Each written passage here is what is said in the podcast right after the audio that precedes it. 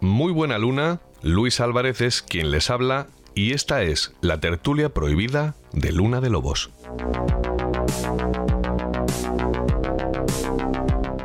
Ya saben que este es un formato en el que contamos con la participación de cuatro miembros de la masonería española para debatir sobre temas controvertidos y polémicos que nadie se atreve habitualmente a tocar, o esos asuntos de actualidad que llenan los informativos de los medios convencionales. En cualquier caso, son temas que abordamos de forma abierta y diferente a lo acostumbrado porque nosotros somos completamente libres y solo nos debemos a nuestros oyentes, a ustedes, y por supuesto a las reglas éticas de este bonito oficio llamado periodismo. Y es que Luna de Lobos nació hace casi un año con la vocación no solo de entretenerles, sino de informarles, pero de una forma diferente, poniendo en cuestión todo aquello que está establecido como norma, rompiendo moldes, traspasando las fronteras de lo políticamente correcto y, por qué no, aportando un punto de vista diferente de esa actualidad cocinada y adulterada a la que nos tienen acostumbrados los medios de comunicación convencionales. Ya les digo, somos libres de momento y lo seguiremos siendo mientras nos dejen y por supuesto mientras ustedes nos sigan apoyando.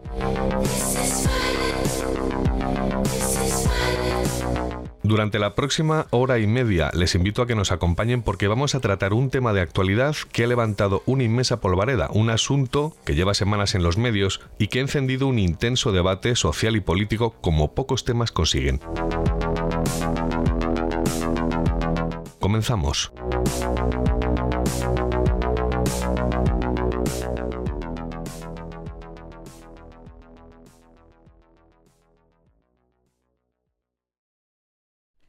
El popular youtuber El Rubius, con casi 40 millones de seguidores, ha anunciado que se muda a Andorra, donde se pagan menos impuestos, y ha provocado un encendido debate en redes sociales. Los influencers y creadores de contenido en Internet son los últimos en sumarse a la lista de deportistas y famosos que se trasladan al Principado por su baja fiscalidad.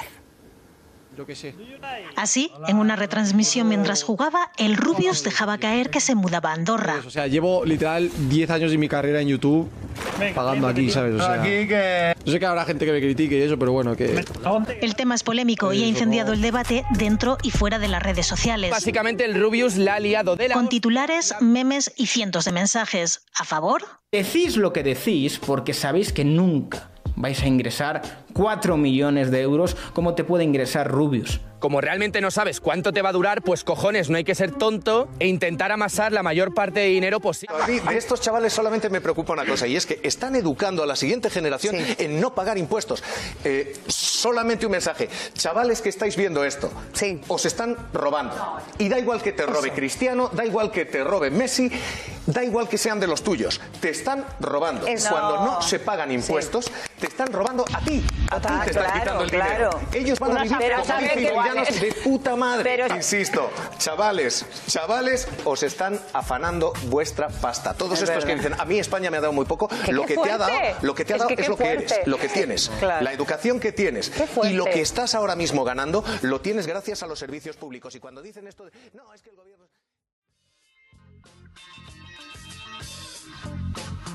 Hey,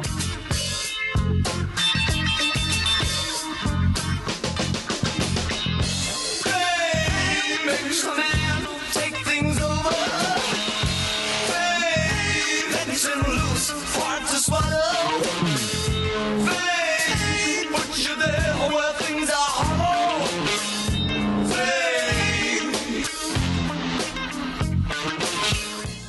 Bueno, a finales de enero estalló la bomba informativa.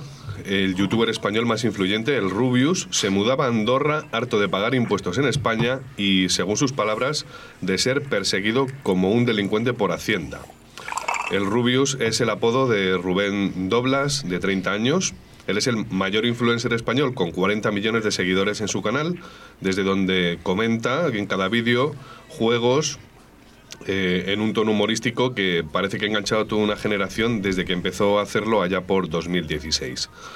Hay que decir que un influencer de esta categoría gana varios millones de euros al año. Según estimaciones, Rubius gana alrededor de 4,3 millones. Y lo cierto es que con él, con su caso, se ha levantado una tremenda polvareda, pero antes que él habían seguido el mismo camino la mayoría de influencers de esta plataforma. En total hay más de 30 youtubers famosos, entre los que destacan Vegeta777 o Willy Rex, y como digo son 30 los que se han marchado a Andorra. Para que se hagan una idea, 15 eh, de los más influyentes de España, de, de 15, 12 ya se han mudado al Principado. Además de las razones fiscales, el Rubius alegó que se marchaba porque sus amigos se habían ido de Madrid y porque su familia se había mudado a Noruega, de donde su madre. Eh, por cierto que él tiene doble nacionalidad, la noruega y la española. Ahora hablaremos de impuestos para poner de relieve esta situación. La nueva fiscalidad recién aprobada en España por el Gobierno ha introducido un nuevo tramo en el IRPF para grabar las rentas superiores a los 300.000 euros anuales el porcentaje a pagar en este tramo es del 47%, por descontado que el Rubius y sus colegas están todos en este tramo. Ahora veamos cómo son las cosas en Andorra. En el Principado hay un único tramo en el IRPF que es del 10% y eh, a pagar a partir de los 40.000 euros anuales. Además, allí el IVA es del 4,5, mientras que en España se aplica el 21 en su tramo máximo. Otra diferencia es el impuesto de sociedades. En Andorra el tipo máximo es del 10 y en España ese impuesto es del 25%. Hay que aclarar que según la OCDE y la Unión Europea, Andorra dejó de ser un paraíso fiscal desde finales de 2018 y para España dejó de serlo en 2011. ¿Y qué es lo que dice Hacienda de esta situación, de esta fuga y de esta manifestación que ha hecho el Rubius sobre que se marcha eh, por impuestos? Bueno, pues el fisco español obliga a los expatriados fiscales a residir en Andorra al menos 183 días, es decir, la mitad de un año más un día. Pero hablemos de Andorra. Andorra es un país eh, con 77.000 habitantes que concede tan solo 850 residencias fiscales al año y para que te la concedan además has de pasar por un exhaustivo control como demostrar que no tienes antecedentes penales o que tu negocio es legal y transparente. Hay que decir que es un país muy seguro y singular, de corte conservador, con leyes muy estrictas que de hecho te pueden llevar a la deportación por fumarte un porro. El Principado, por otro lado, hay que decir que está mal comunicado por carretera o tren, pero está a punto de terminar su aeropuerto. Eh, la, eh, en la actualidad se está viviendo un boom de la construcción y desde 2011 el Estado invirtió una fortuna en instalar miles de kilómetros de fibra óptica por todo el país. A esto se le llamó la gran apuesta digital, casi fue una revolución. Por eso se ha convertido el Principado en una especie de Silicon Valley youtuber. Pero además de influencers, hay que decir que Andorra está acogiendo a perfiles como el del joven broker o todo aquel freelance que pueda teletrabajar. Todos ellos, por supuesto, con un poder adquisitivo muy alto. Bueno, ¿y dónde viven los youtubers? Pues en urbanizaciones de alto nivel, por supuesto, en mansiones con vistas espectaculares y con un precio medio en torno al millón de euros y todos tienen en común una cosa y es el gusto por los coches de lujo del tipo de Aston Martin, Porsche o Maserati.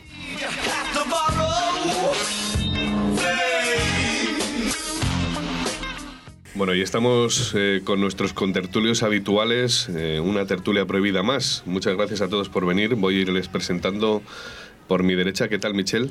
Buenas noches. Muy buena luna. Buena luna. ¿Qué tal? Hacía, hacía tiempo que no te veíamos por aquí. ¿Cómo estás? Buena luna, Luis. Encantado de estar aquí otra vez. Muchas gracias por venir.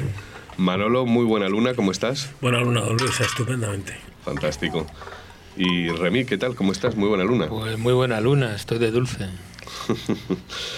Bueno, después de lo que han escuchado, ¿qué es lo que opinan? ¿Es lícito lo que ha hecho el Rubius? ¿O es cierto que no es una evasión fiscal al uso, sino una estrategia de ingeniería fiscal bastante sencilla pero eficaz?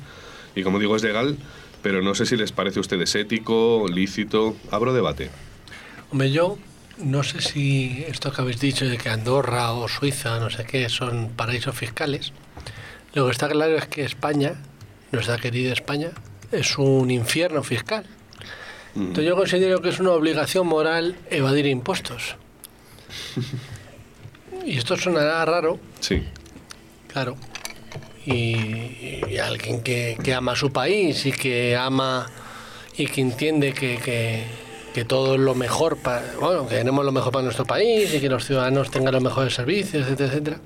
Pero al final cuando ves que dos de cada tres euros que tú inviertes o que te, no voluntariamente, sino que te imponen dar al fisco, se utilizan en ciertas cuestiones que, que, bueno, son manifiestamente mejorables, que diría Mariano, pues se te da te da la gana de pensar un poquito las cosas, ¿no? Hmm. Entonces al final, ¿qué hace todo padre de familia? ¿Qué hace toda madre de familia? ¿Qué hace toda persona que tenga dos dedos de frente? Pues intentar pagar lo menos posible sí. e intentar tener el mayor beneficio para él y para su familia y su círculo. Entonces es lógico que se intente optimizar este sistema y hacer lo que sea posible dentro de la legalidad para poder hacer esto. Michel. A ver, eh, sí. centrando un poco lo que, lo que comentabas, tema del Rubius, eh, esta persona no, no ha hecho ingeniería fiscal, esta persona ha emigrado. Ingeniería fiscal es cuando montas una sociedad eh, offshore y montas una red de, societaria compleja y digamos operaciones vinculadas y que básicamente eh, optimizan la fiscalización por decirlo por utilizar un eufemismo. Esta persona no ha hecho o sea, no ha cometido ningún delito. En absoluto. Esta persona en uso de su libertad ha emigrado del país que le ha salido de, su voluntad y está perfecto que lo haga. Es sí. no no simplemente y luego eh, es que aquí hay un par de cosas que es eh, importante aclarar. Eh, con el tema de ruidos hay una cuestión que es eh, de, cajón, este, pues al final hay que pegarle al rico. Entonces, estos son datos, ¿vale? los últimos, el IRPF es la principal fuente de recaudación del Estado. El IVA, el IRPF, el IRPF mm, es una barbaridad. Las rentas del rubio, es decir, más de 601.000 euros, eh, representan el 0,6%, 0,06% de las rentas totales. Es decir, aquí en España los que, los que pagamos los impuestos somos los que estamos entre los tramos intermedios, es decir, la clase media. Entonces, podemos discutir de la fiscalidad y podemos discutir del infierno fiscal Calafuyé, que por cierto, el 40-50% del gasto público va en pensiones y podemos hablar de que es un sistema que está completamente caduco y que estamos en quiebra total y que hay que modificarlo. Me da miedo el que, estemos de acuerdo. Sí, no, no, pero es que, lo, que estamos, de acuerdo, lo que estoy de acuerdo es que el sistema de pensiones actual no es sostenible y es el 40-50% del gasto público. Correcto. Ya está. Entonces, lo del rubio, pues mira, es una excusa para la fiscalidad, pero no, no ha hecho nada malo, se ha ido del país, no, no, ha, hecho ninguna ingeniería fiscal, que se ha ido, pues si no lo conocemos, ¿cómo podemos juzgar si es ético o no ético, pues si no sabemos de su vida? Yo no lo conozco, yo no puedo decir si lo que ha hecho es moralmente bueno o malo si no sé sus circunstancias personales, y nadie lo sabe. Es cierto que lo políticamente correcto, y sigue todavía resonando, porque esto es de mediados de enero, y ahora vamos con, con, Manolo, pero déjenme que les diga que lo políticamente correcto apesta y en todos los medios de comunicación se ha estado eh, hablando de este chico como si fuera poco menos que el diablo, sobre todo desde los medios, eh, digamos, bueno, más conservadores y menos conservadores. Es cierto que algunos medios conservadores han puesto el grito en el cielo para defenderle, no para echársele encima, hablando de lo que estaba comentando Fuche, que el infierno que vivimos en España es fiscal. Vamos con Manolo, ¿qué es lo que opina nuestro mejor boxeador? Pues yo opino que, no sé quién es el Rubio, pero me cae bien. Y opino que nadie que ha hecho imitando al primero de los españoles, ¿no? Sí. Eh, lo, pues algo parecido pero mejor, porque el Rubius, que, que yo sepa, pues no ha cometido alta traición, ni ha revelado secretos de Estado a otro Estado para beneficiarse a sí mismo, ni ha hecho nada que realmente sea sea impropio de su cargo. Solo hay, yo creo que ha imitado mal al primero de los españoles, pues tiene toda mi admiración.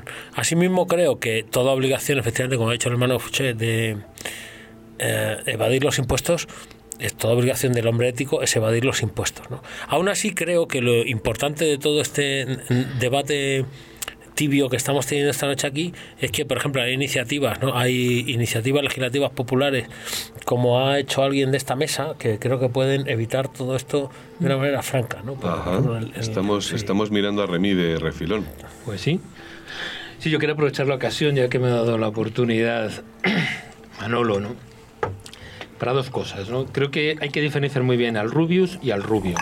Son cosas absolutamente. Sí, sí, son personas, personalidades totalmente. por dónde nos sale. Totalmente distintas. Porque el Rubius, el dinero el Rubius es tonto y el Rubio es un chorizo. Tonto, debe ser porque comprarse un coche de esos que, ha dicho que ha dicho Luis. No sé el coche para andar por las autopistas de Andorra me parece un poco. Hablaba de otros youtubers, pero la verdad que desconozco el coche que tiene el Rubius, por cierto. Me parece un poquito atrevido. Todo lo que sea más de un patinete reforzado para andar por Andorra me parece un exceso.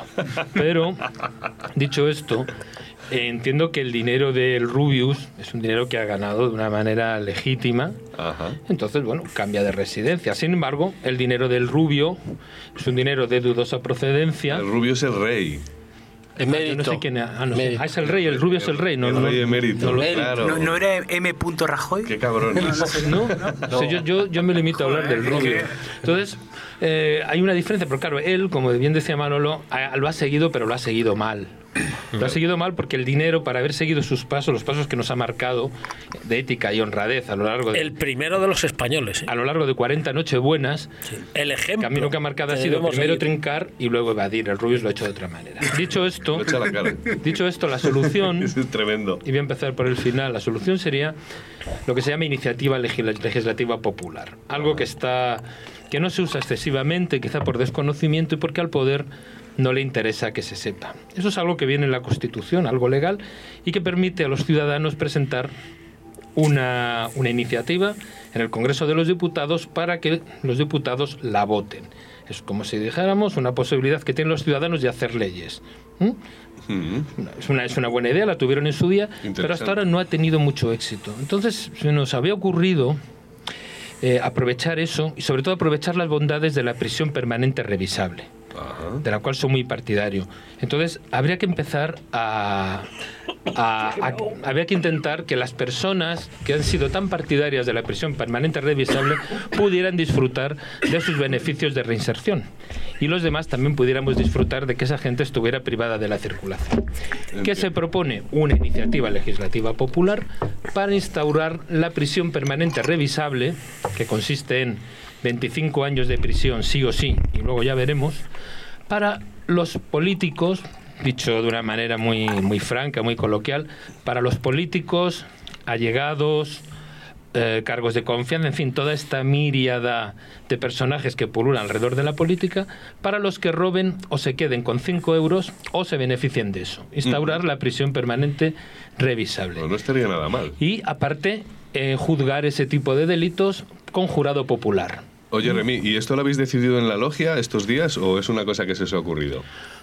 Hombre, eso, eso, no se nos ha ocurrido, vamos, no sé, la logia que yo sepa no tiene vida propia, quizá eh, puede hablar más sobre el tema, pero vamos, no, simplemente creo que es una buena idea que no se ha sabido aprovechar hasta ahora. Entiendo. Porque la gente se queja, se queja, se queja, bueno, lo único, se trata simplemente de recoger 500.000 firmas que se pueden recoger por vía telemática, dicho por encima, y bueno, proponer y que los señores diputados, pues me imagino que no habrá ningún problema y todos estarán dispuestos con su probada honradez a votar esa ley y que el que se lleve más de 5 euros se pase 25 años en prisión. Qué bueno. Creo ¿eh? que es una buena idea y sobre todo mm, que todos los diputados que en su día estuvieron a favor de eso puedan disfrutar. y, que, a diferencia de lo que a diferencia de lo que la gente y toda la gente está clamando con lo que está haciendo Ruiz, a mi manera de ver eh, legítima, porque si él se quiere ir del país que se vaya.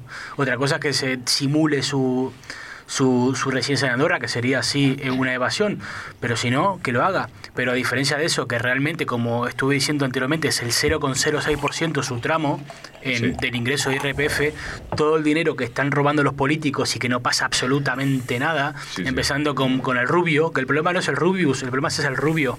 Y toda esa gente, toda esa casta que se, está, se la está llevando cruda y no pasa absolutamente nada. Los no se rasgan las vestiduras. No pasa nada. Y pero eso sí, se va el Rubius. Y la opinión pública y, no y todo el mundo, ah, el Rubius que se ha ido. Pues, pues, se ha ido, pues. Ojo, llevan dos semanas hablando, casi tres, hablando de esta historia. Ah. Anoche había todavía hasta que. Pero que además, que además el origen de sus ingresos, que va a funcionar eh, fundamentalmente del origen de los, de los que los, de lo que lo ven, que pues la mayoría ni siquiera está en España, están en México, en Argentina, en, en, Estados Unidos, en Latinoamérica, y que, y, y, el dinero de las, de la, de la propaganda, de los anuncios, es que viene de ahí es que ni siquiera es un dinero que mayormente se esté generando en España.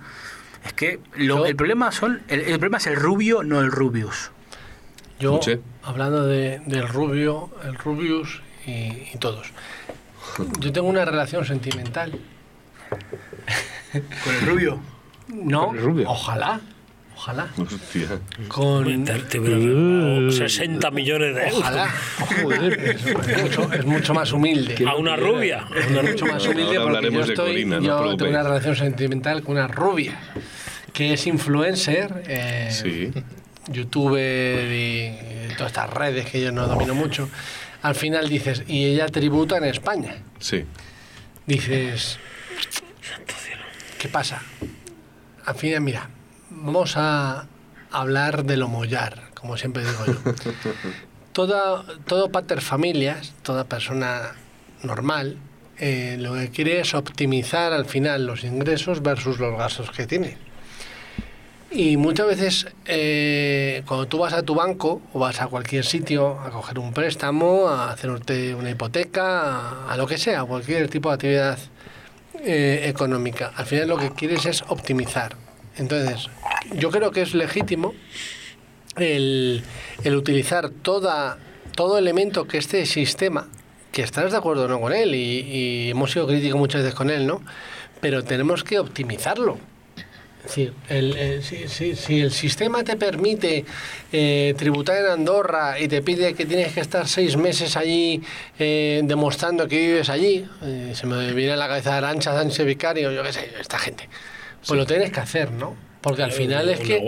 No, es que es una, es, una optimización. ¿Cuál es el problema? El problema de fondo es que, que, no es normal. No es normal que en España los que son pobres de pedir, y hablamos de menos de 12.000 brutos anuales a nivel de ingresos, no tributen nada. Como yo. que los que tengan una, la opción de tener una SICAP, pues joder, tributen un 2% porque se juntan y tienen mucha pasta. Como Remy como Remy. tengo varias SICAP. Al final, ¿qué pasa? Que, que, que, lo que se llama, lo que se ha venido llamando desde el año 73 la clase media. Una puta entelequia para tener a la sociedad civil absolutamente jodida. Al final que esos sean o seamos puta mentira del, los del que tengan que mantener, asqueroso. Lo que tengan que mantener todo. Eso al final no resulta. No resulta. Y entonces en cuanto sabes sumar dos y dos, pues intenta buscar los algoritmos o intenta buscar las salidas para poder pagar lo menos posible. Pero esto es de toda la vida, ¿no? Entonces, al final, ¿es, lícito o no lícito? Yo no voy a entrar en lo moral. Sí. Yo creo que, que mientras sea legal, cada uno buscaremos las argucias o los sistemas posibles para poder optimizar nuestro patrimonio. Bueno, pues hay que decir que eh, la mayoría de los seguidores del Rubius son muy jóvenes, eh, son chavales que aún no se han incorporado al mercado laboral. Y me gustaría saber qué es lo que creen que eh, si es bueno si es bueno o no el discurso que les está llegando sobre marcharse de España para no pagar impuestos. Si este discurso puede ser pernicioso aunque más o menos me puedo imaginar lo que van a responder es que la, pregunta me parece que, a ver, es que un chaval, si, si, se ponen a ver, si nos ponemos a ver los datos, es decir, la, la, la distribución de las de las rent del IRPF, ¿eh? pues nos, vamos a ver que del 100 por, vamos a ver, del, de, entre 6.000 de, de tramos de renta e imputación anual, ¿eh?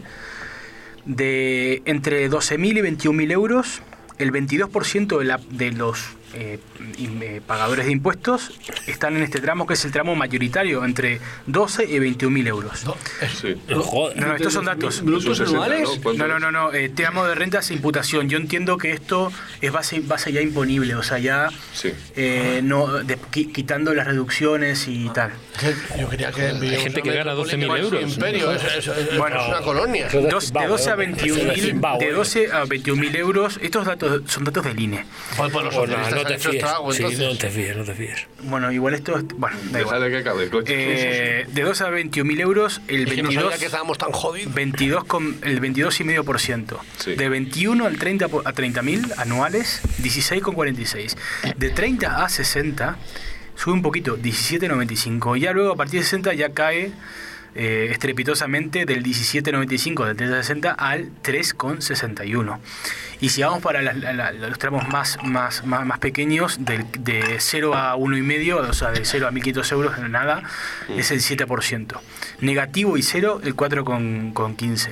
Entonces, cuando, cuando estás diciendo de que cuál es el mensaje de la juventud, si, si, si, si, casi, si casi todo el mundo va a ganar nada, o sea, cuando te vas del país es cuando ganas algo. O sea, si no tienes para el bus, ¿para qué te vas a ir del país? Mm. Para irte a Andorra, tú lo has dicho en la entrada, o sea, ¿cuántas, cuántas realmente visados da al, año? Pues da a la gente que gana pues un millón. Es como decir, no... Casi 900. Bueno, pues 900, pero es, ¿cuánto, es que, ¿cuántos Messi hay? Pues uno. ¿Cuántos cristianos hay? Pues uno. ¿Cuántos jugadores profesionales hay? Pues un, un, número muy reducido en comparación con el número total de jugadores de fútbol. Entonces, eh, realmente, y lo vuelvo a decir, el problema no es el Rubius el problema es el rubio y todo el sistema que lo sustenta. Porque, ¿en, qué tramo, ¿En qué tramo está el rubio? el Rubius está por encima de los 601.000 euros. ¿Y el rubio? El rubio, eh, es que el problema es que no declara. Ah. es que ni siquiera declara. Claro, es que el Rubius, pues por lo menos. Va a ser verdad que es el, que el Rubius declara y hoy, eh, pues estará de acuerdo que, que se no, pero el tío lo declara y lo ha declarado durante un montón de años y el tío, pues en su libertad se ha ido y me parece perfecto. Y eso que sabéis que yo soy socialdemócrata y yo creo en los impuestos. O sea, creo que hay que sostener un sistema de pensiones, creo que hay que sostener un sistema de sanidad pública, pero también creo que el sistema de pensiones es insostenible, porque lo es, y el sistema de, de, de impuestos, pues tiene que ser optimizado. Pero el problema, el problema, si vamos a lo moviar, como dice Fouché, lo moviar ahora mismo, desde el punto de vista del gasto público, son ese sistema de pensiones que absorbe prácticamente la mitad del gasto público en un sistema que es una pirámide, es una estafa piramidal. Michelle. Pero vamos, el problema es el rubio, ¿eh? El problema es el rubio. Dejo a un lado el, el rubio. Te agradezco que digas lo de que el sistema eh, de pensiones. Es una estafa piramidal. Yo no, no entro si es una estafa o no, que creo que es eso, pero lo que está claro es que es insostenible. Entonces la cuestión es que si dos de cada tres euros se van a, a, una, a un elemento que es insostenible, eh, tenemos que replantearnos. Es decir, son unas reglas del juego. Yo, eh, a lo largo de toda mi vida laboral, lo que yo cotice, me van a quitar un porcentaje, porque luego me van a dar una pensión. ¿Vale? Si esa pensión luego no me lo dan, porque dependen de los hijos que yo tenga, yo no quiero tener hijos, entonces no voy a tener. Joder, eh, se me pues están rompiendo las reglas del juego, si dejas huérfana a la patria de futuro, ¿qué esperas? Claro, pero yo prefiero aportar a la patria en otro sentido, ¿no? A lo mejor lo puedo dar en otros sitios. Entonces, no, no, no entro en eso, ¿no? La cuestión es si hay algo que sea sostenible en el mm. tiempo o que no sea. Entonces tenemos que ir a optimizar. Hombre. No, porque como el padre Fuche está hablando de, optimización. Sí.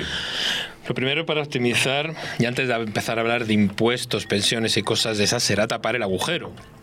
Porque eso es fundamental. Si no tapas el agujero, ese agujero negro que comunica directamente el Monte del Pardo con Bahrein y muchos otros, pues difícilmente vamos a hacer nada. ¿De que, ¿Para qué nos vale que se quede el Rubius en España si el rubio y la rubia se llevan llevando el dinero desde hace muchísimo tiempo. No tiene ningún sentido. Entonces estás hablando de tirar agua en la arena.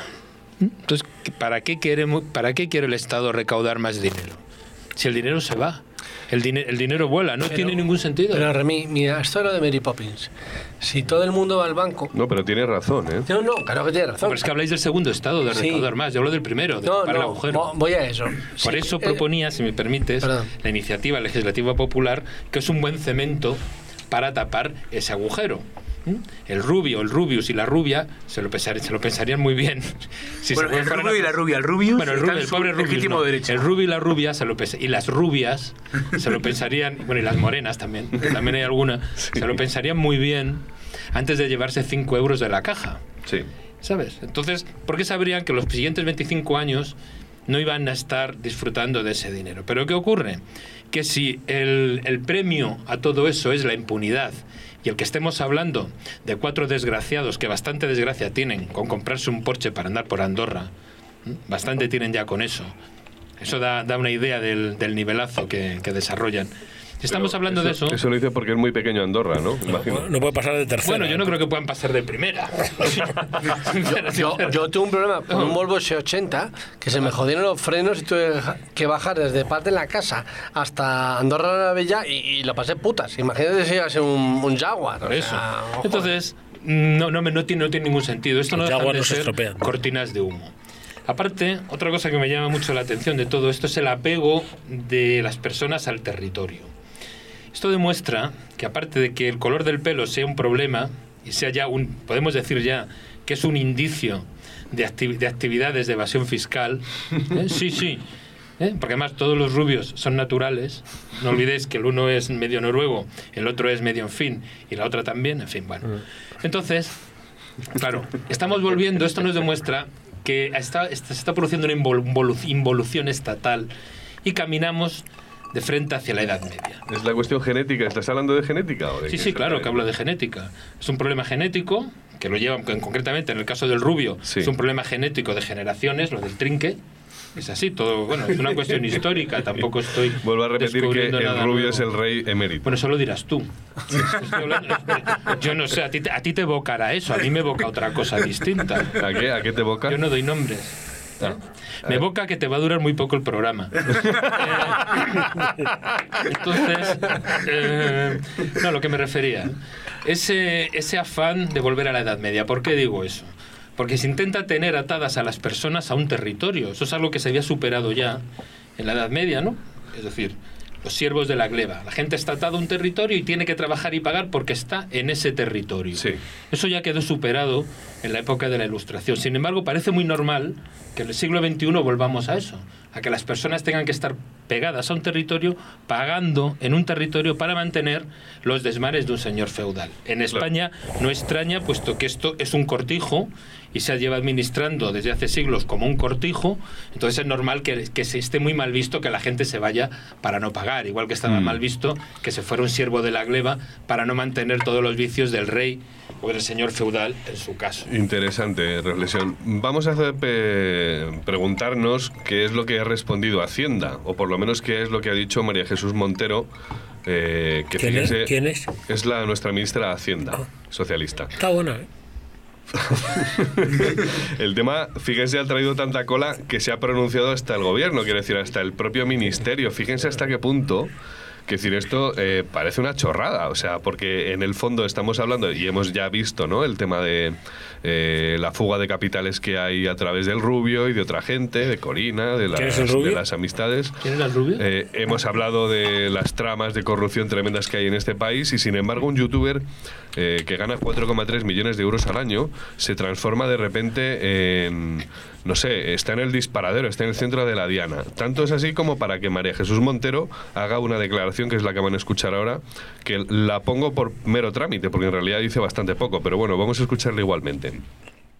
Y respecto a mi opinión en relación con, la, eh, con el cumplimiento de las obligaciones tributarias y con el conocimiento que hemos tenido que algunos eh, influencers, algunas personas que son eh, conocidas en el ámbito de las redes, los youtubers, eh, hayan decidido trasladar su residencia fiscal a otros países donde la carga fiscal es distinta, por no ponerle etiqueta a, esos países y en donde sin duda eh, eh, tienen una menor carga fiscal que la que tienen la mayoría de los países europeos. Ustedes tienen que recordar que España se encuentra en una media, en un promedio de en torno a siete puntos menos de presión fiscal que el resto de nuestros países europeos. Y de hecho tenemos que eh, conseguir unos buenos servicios públicos también teniendo un rendimiento eficiente de nuestra recaudación.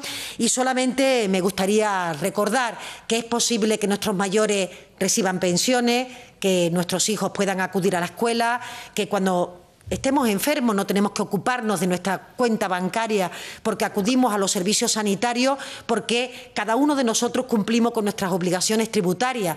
Y no sería posible que esos servicios públicos de calidad, al menos en esto, permitiera que todos los ciudadanos seamos iguales ante la enfermedad, si tiene eh, cura la ciencia, ante el talento, si nuestros hijos eh, quieren estudiar, o ante la situación de vulnerabilidad de la dependencia para las personas que lo necesiten si todos y cada uno de nosotros decidiéramos trasladar nuestra residencia fiscal al lugar en donde tengamos que abonar eh, menos proporción que la que hacemos en nuestro país. Si somos solidarios con nuestros eh, compatriotas, si queremos que el estado del bienestar sea uno de los principios y de las señas de identidad de España, todos y cada uno de nosotros tenemos que contribuir eh, con nuestras obligaciones fiscales, siendo conscientes que hay que construir un sistema justo, un sistema progresivo, un sistema en donde cada uno aporte según su capacidad, pero recibamos todo según nuestra necesidad.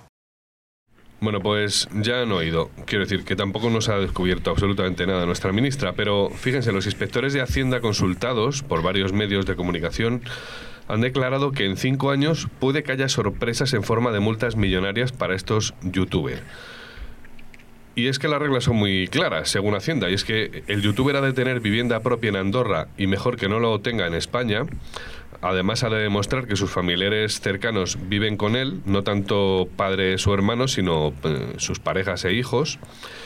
Ustedes se preguntarán cómo va a controlar Hacienda los días que pasa en un país eh, una de estas personas si lo pasa en uno o en otro. Bueno, pues como son famosos y lo publican todo en las redes sociales, Hacienda va a hacer el seguimiento de los días que han pisado suelo español en eventos, promociones y compromisos publicitarios.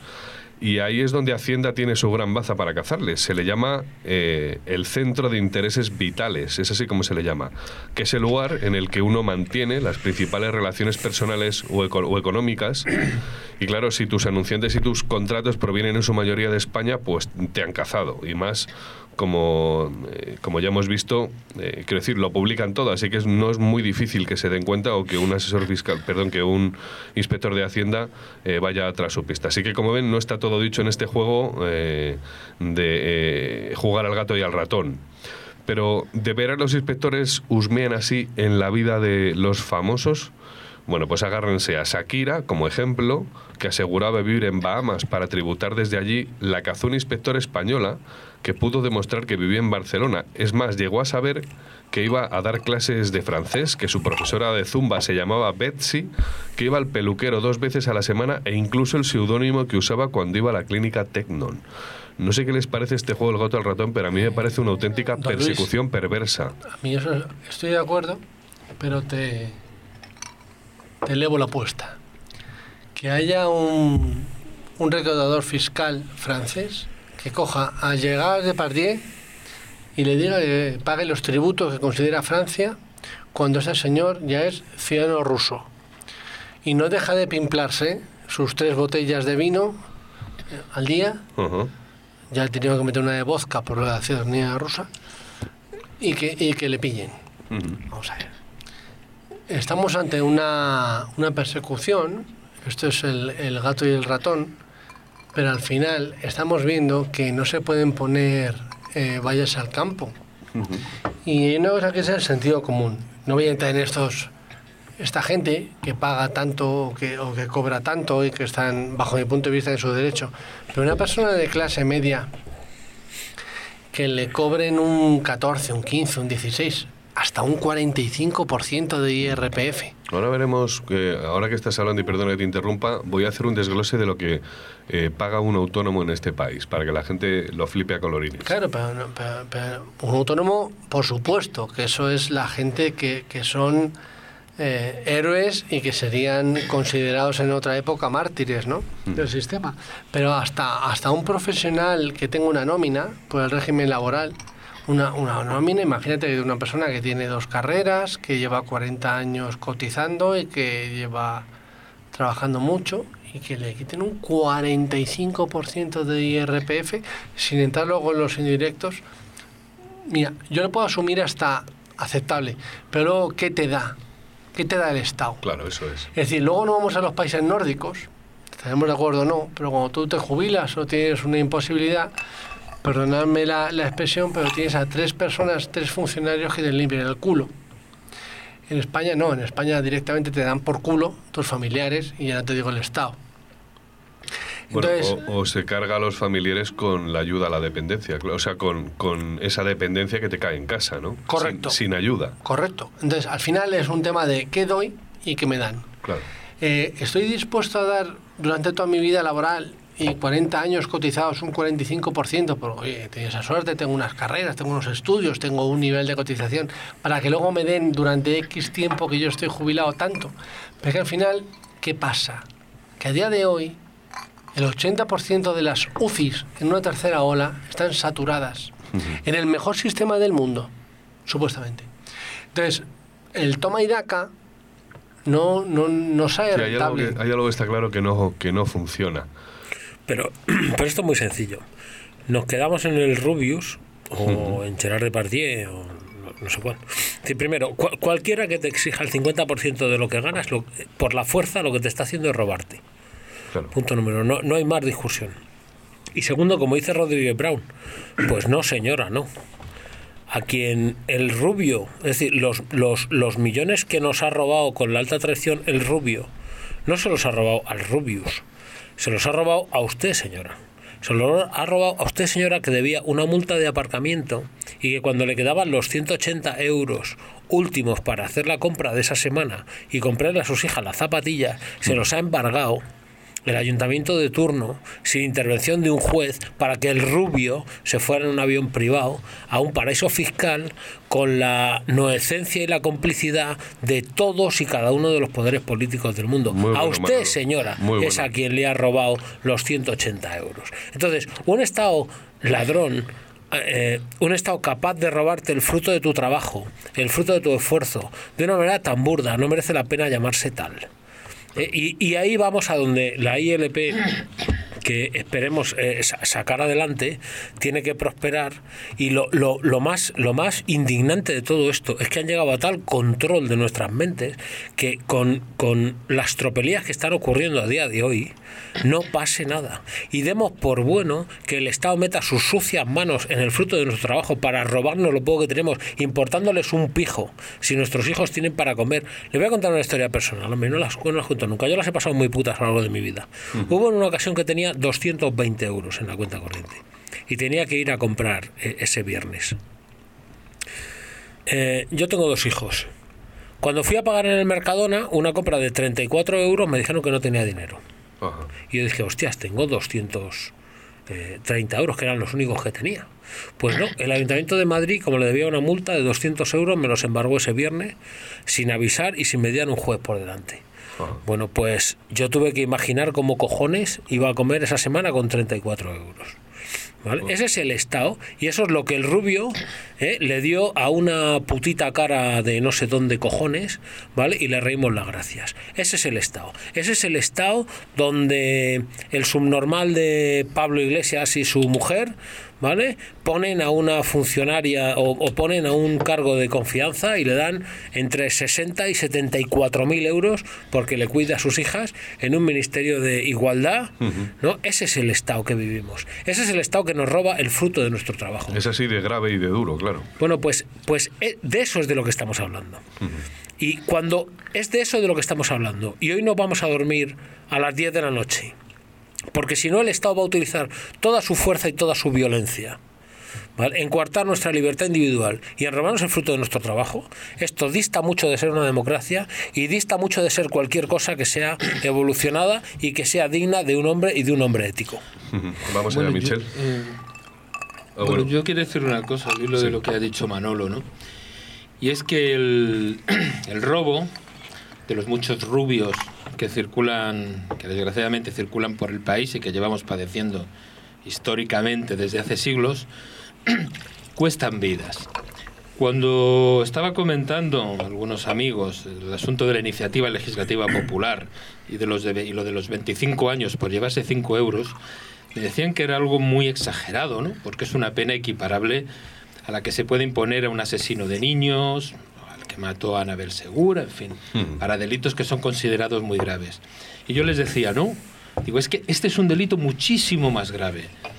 Porque llevarte 3.000 millones o 4.000 o 5.000 o casi el 8% del, el 8 del dinero del, del, presupuesto anual de España durante 40 años, que es en lo que instituciones internacionales cifran, lo que en España se, se va por corrupción, estamos hablando del 8% del presupuesto, el 8% de todo el dinero del Estado se va anualmente en corrupción, es decir, va al a los bolsillos que no debe. Pues eso es mucho más grave que matar a un niño. No estás matando a un niño, estás matando a miles. Porque los 3.000 millones del, los 3.000 millones del rubio equivalen a 150 millones inflados del Hospital Isabel Zendal, equivaldrían como a 40 hospitales. Equivaldrían a tener durante una generación a 5.000 o 6.000 o 10.000 maestros, a 50.000 médicos. Eso está, está matando. equivaldría a que nuestros mayores tendrían a alguien que les estuviera limpiando el culo. Pues todo ese bienestar que mata y que influye directamente en que las personas no vivan de una manera digna, es lo que se ha llevado el rubio y todos los rubios que han pululado por España. O sea que el delito es un delito gravísimo. Y, los, y los partidos políticos todos callados como putas. es un, delito gravísimo. La gente se asusta cuando dicen en los campos de concentración murieron 10.000, 50.000, 100.000 personas. ¿Cuántas personas han muerto en España en los últimos 40 años porque no han recibido la adecuada asistencia? ¿Cuántas personas no han arruinado su vida durante generaciones y la vida de sus hijos por no tener la educación que se merecen. ¿Y, cuántos, ¿Y cuántos mayores han muerto en la miseria y rodeados de mierda para que un señor o unos señores estén bañando en champán y manteniendo putas caras? es un delito gravísimo, por lo tanto no es disparatado que para ese delito, ese delito se castigue y no hablo de reinserción, porque eso no es, no es reinsertable, se castigue con la prisión permanente revisable. Muy bien. Michel. A ver, voy a hacer tres reflexiones. Eh, primero sobre el, problema de los ingresos, el segundo el problema del gasto, o sea, a nivel estatal, ingreso público, gasto público, y luego lo último, una reflexión sobre lo que decía de que si el Estado te saca el 50% es un robo. El problema de los ingresos, el problema no, no son los rubios, el problema son los rubios. Y tal como, como dice Remy, efectivamente el problema está en, en, gente que, pues que presuntamente, porque somos todos muy educados cuando son ciertos presuntos, eh, hay cientos de millones que, que, pues que se cogen de mordidas y que ni siquiera pasan por España. Eso es un problema gordo y es un problema de corrupción política fundamentalmente y de una élite económico-política que hace lo que quiere y no pasa absolutamente nada. Entró, una llamada, Manolo. Perdona, Michelle. Y vemos, por ejemplo, con, con, con, empresas, por ejemplo, el, escándalo del Banco Popular, el Banco Santander se lo, lo compra por un euro y no pasa absolutamente nada. Con Abengoa, si la gente eh, googlea Abengoa, eso es un escándalo que es que darían siete programas para hablarlos, pero es un escándalo sin precedentes en la bolsa española. Y que básicamente lo que, lo que pasa es que el Santander pues se lo está también eh, vaciando porque es la actividad principal y se, se lo quiere quedar. Y bueno, pues daría para ver el programa, pero básicamente lo que pasa aquí es que hay una élite que extrae el dinero, que no tiene ningún tipo de freno, que no tiene ningún tipo de fin en sus eh, ambiciones y que no pasa absolutamente... Y, que lo hace a la luz del día. A la no pasa Por eso una, la ILP esta me parece interesante porque es que, de verdad, o sea, no pasa nada que se robe tantos miles de millones y nos escandalicemos por los rubios. O sea, el problema no son los rubios, son los rubios. Eso en cuanto mm. al tema de los ingresos. El problema del de los gastos. Eh, no, dice dos, eh, decía Fuge, dos de cada tres euros se van en temas. No, no, dos de cada tres euros se van o en eh, pensiones o en salud o en educación. No me parecen gastos malos, ¿vale? Lo que sí me parece es que el sistema de pensiones no es sostenible si se ve y es que y de verdad que soy socialdemócrata y creo en los impuestos y creo en el Estado en un Estado fuerte y creo que el Estado tiene que ser recaudado de impuestos y creo que tenemos que pagar impuestos. Lo creo de verdad, con, toda mi convicción. Igual que Mussolini, ¿estás fijado? No, no, no, no. Lo que quiero decir es que eh, aquí hay una cuestión de que no, hay, no es sostenible si se ve la pirámide poblacional y se ve cómo se financia la seguridad social. Cualquier persona de primaria de primero o segundo de primaria, que tenga unos conocimientos rudimentarios de sumas y restas, va a ver que esto no es sostenible. Sí, es la patata caliente que ningún político quiera Claro, pero, eh, lo que pasa es que, claro, viene uno y dice, no, vamos a subir las pensiones, que es, absurdo. Entonces, yo que soy socialdemócrata, que ni siquiera soy eh, eh anarcoliberal como aquí los que me como alguno que me acompaña. ¿eh? No faltemos al respeto. Entonces, creo que tenemos un problema con el gasto. O sea, creo que el 40%, el 40 del gasto, 40-50% que se basa en pensiones, es un problema gordísimo y, y sé que es muy duro decirlo, pero es un problema gordo. También es un problema muy gordo que el 10 10% probablemente se vaya en pago de intereses o en pago de deuda. Entonces, nos estamos eh, endeudando para pagar algo que ni siquiera podemos sostener. Entonces tenemos un problema de gasto gordo. Y luego lo último que decía de que el 50%, que si te sacan el 50%, pues te roban, no, no, se llama redistribución de la riqueza. Y en una, en una sociedad, en una sí, sí, y en una sociedad, en una sociedad que funcione, la redistribución de riqueza es un mecanismo que garantiza la eficiencia de una sociedad. Porque la desigualdad termina en una revolución francesa, termina en una señora diciendo que si no coman van, pues que coman tortas. ¿Me pones, Entonces, ¿me pones un solo ejemplo de éxito, por favor? ¿De qué? De la redistribución esta. Uno solo eh, la redistribución de riqueza se da en un país donde la clase media fuerte. No, yo no te he preguntado eso. un, ejemplo de éxito. De éxito de, no, no, un, caso de. Hombre, por Dios. Un caso, pero uno serio. Un caso, No, no, no, no. Un caso de, el, éxito se da con un país que tiene una clase media fuerte. Un caso de éxito, Estados Unidos, por ejemplo. España en el año 73. Estados Unidos como ejemplo de socialdemocracia. No, no, no. ¿Estás diciendo en serio, Michel? no, no, no, no. Vamos a llegar a Estados, no, no, pero perdona. No, no. Es que me, ha tirado el guante. Estado, no, no, yo te he dado un ejemplo como, como me ha dado un ejemplo de país socialdemocracia, socialdemócrata, Estados Unidos, el de Reagan. Yo te he dicho. el de Biden. El de Biden. Inicialmente he dicho que aquí la pasta la ponemos. Lo que estamos en unas horquillas de IRPF determinadas. Estupendo, pero yo te he hecho una pregunta. Sí.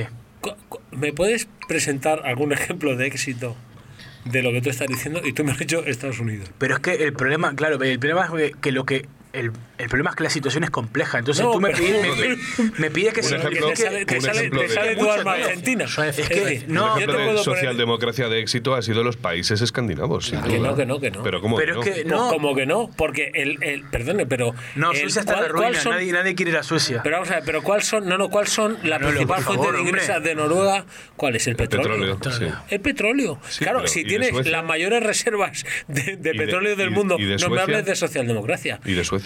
Y de Suecia la evasión de impuestos, igual que de Suiza. Suecia no es, una evasión de impuestos. ¿Ah, no? No. ¿Ah, no? ¿Cuánto pagan de IRPF? A lo mejor pues, pues pagan una barbaridad. No, no, puntos más que aquí, ¿eh? Pero, no, no, pero, pero vamos a ver, pero eso es un ejemplo de socialdemocracia. ¿Vosotros habéis visto el sistema de pensiones sueco? Sí, es, un, es, un, pero... es un programa mixto. Si me, si me dejáis un poquito para que, para que impere un poco el sentido común Vamos allá, vamos allá, Fuché. Sin entrar en la entelequia anarcocapitalista ni, ni, en el elemento. No, es que hoy, me siento. En Suecia pagan el 60% de media de impuestos. Poco me parece. Deberían pagar el 250% de impuestos. No, yo no eso voy. Mira, te voy a contar En España se pagan pocos impuestos. Yo lo digo y lo sé porque tengo familia en Estocolmo. Tengo primos allí, tengo una tía que vive en Estocolmo. Quiero decir, tengo familia que emigró allí. Y director del programa. Y Michelle y todo el mundo. Yo estoy a favor, estaría como concepto a favor de pagar el 65%, el 75%, el 85% o el 120%, incluso endeudarme. Pero lo que pasa es, yo pago esto y a cambio de qué.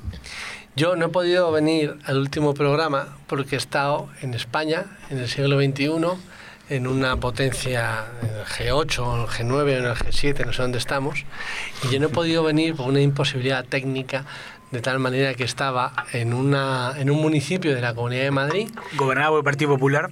No, gobernado por el Partido Socialista, Navalcarnero. Otro, otro, ejemplo, otro, otro, ejemplo de éxito. No, si me dejáis un segundito, lo explico, lo explico, lo explico, lo explico. No, no, no quiero echar la culpa al Partido Socialista porque no la tiene ni al Partido Popular. La cuestión es, es una cuestión sistémica. es decir, poco has estado, ¿eh? Que yo estoy pagando unos impuestos para que me den ciertas cosas, el Estado, unos impuestos altos. Yo llevo trabajando ininterrumpidamente desde los 19 años.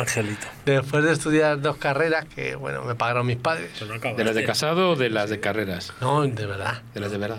No, y don Pablo Casado también Venga, que, demostrar que, que, nos ponen palos a las ruedas completamente. Es que sale de Bárcenas diciendo cualquier cosita y hay que andar discutiendo. Estás hablando, Fuche, de que te has quedado incomunicado en tu casa, muy incomunicado por la nieve, muy pero hay que decir que yo he visto las imágenes de, dónde vives y, vives y vives en Cacristo, coño, es que... a eso voy, a eso voy, a eso voy, a eso voy. Es que los, liberales, los, liberales ahora son a cartas. Claro, es que no hay que irse, tan, afortunadamente. No hay que irse a Andorra para estar incomunicado. Hay que irse a Navalcarnero. Bueno. No, a lo que quiero decir. Un poco de fuera de tal, ¿no?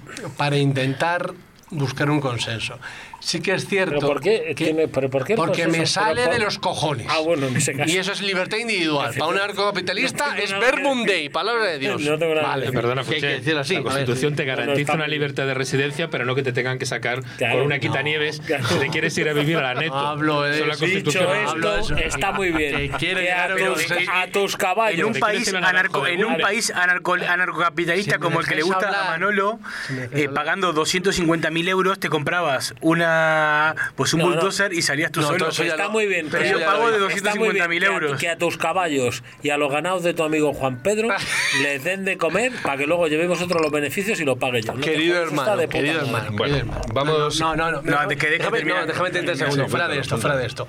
Quiero llegar a un, a un punto el en el que. nos pide que vayamos a dormir. ¿eh? En el que creo que tiene que haber una cierta.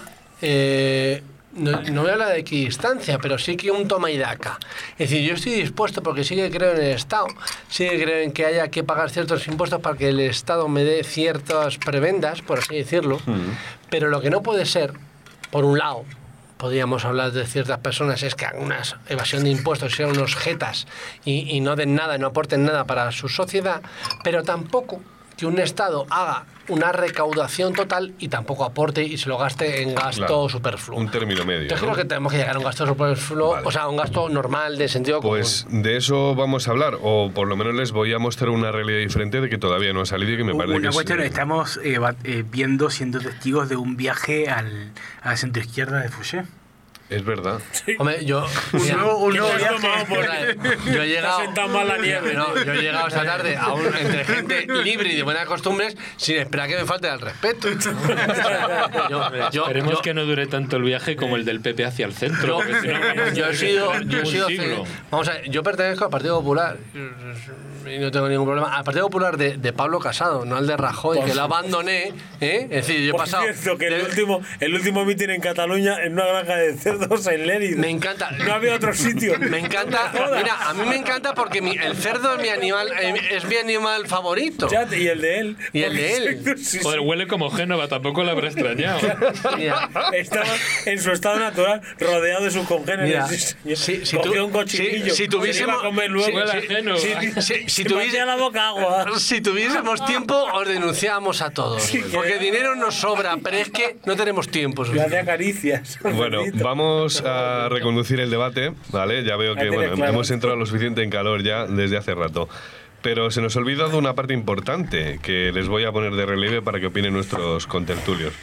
Y es que si bien la opinión pública en su mayoría se ha indignado con la fuga del Rubius y sus colegas, resulta sorprendente, por no decir sangrante, cómo esa misma sociedad y sobre todo los medios no denuncian, no se rasgan las vestiduras y los medios no publican noticias con la misma afilada pluma para denunciar, por ejemplo, la gran fuga de impuestos que sufre España.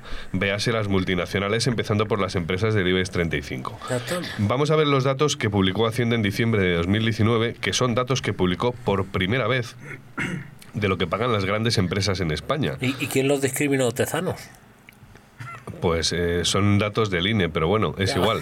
y los otros. claro. No, no, pero estos son números. Quiero decir, aquí, no, aquí sí que no hay dobleces. Esto es como es. y es que las 27 empresas con una cifra, 27 empresas con una cifra de negocios de 110.944 millones que obtuvieron un beneficio neto de 25.300 millones de euros, solo pagaron por el impuesto de sociedades en todo el mundo 65 millones. Es decir, la tasa efectiva mundial de esas 27 empresas solo fue del 0,3% sobre sus beneficios. Si quieren les doy más datos. Es decir, en España en 2019 27 empresas pagaron 0,3 5,6% de impuestos, 16 empresas son multinacionales, insisto, un 5,8%, 22 un 13,1%, 21 empresas un 17,9% y 11 empresas un 22,3%. Si quieren les cuento las causas o me las van diciendo ustedes, porque una de ellas clarísima es la ingeniería fiscal, tener pasta para poder pagar unos asesores fiscales que te hagan un trabajito muy bien afinado. Cuéntanos, Michel. Aquí hay una cuestión y que el debate del Rubius es, eh, el problema no es el Rubius, el Rubio, pero cuando hablamos ya de, precio de transferencias y de conceptos de tributación internacional, eh, nos enfrentamos al tema de las, de las, de las eh, sociedades eh, del IBEX 35 que son multinacionales. Aquí hay dos cuestiones que tienen que tenerse en cuenta. Una cuestión es eh, lo que se llama el efecto arrastre. Voy a empezar por, el, por la parte positiva y luego por la parte menos positiva, por la parte negativa. La parte positiva es el efecto arrastre. Es decir, las grandes empresas eh, eh, del IBEX 35 son empresas, pues, fundamentalmente eh, que subcontratan mucho de las cosas que contratan en el exterior. por la, ACS, OHL, etcétera, Telefónica, en fin, todas estas empresas, cuando se van a otros países, subcontratan a, empresas. De hecho, fundamentalmente siempre se dice que los contratistas y que este tipo de empresas son financieras especializadas en un sector concreto, ¿no?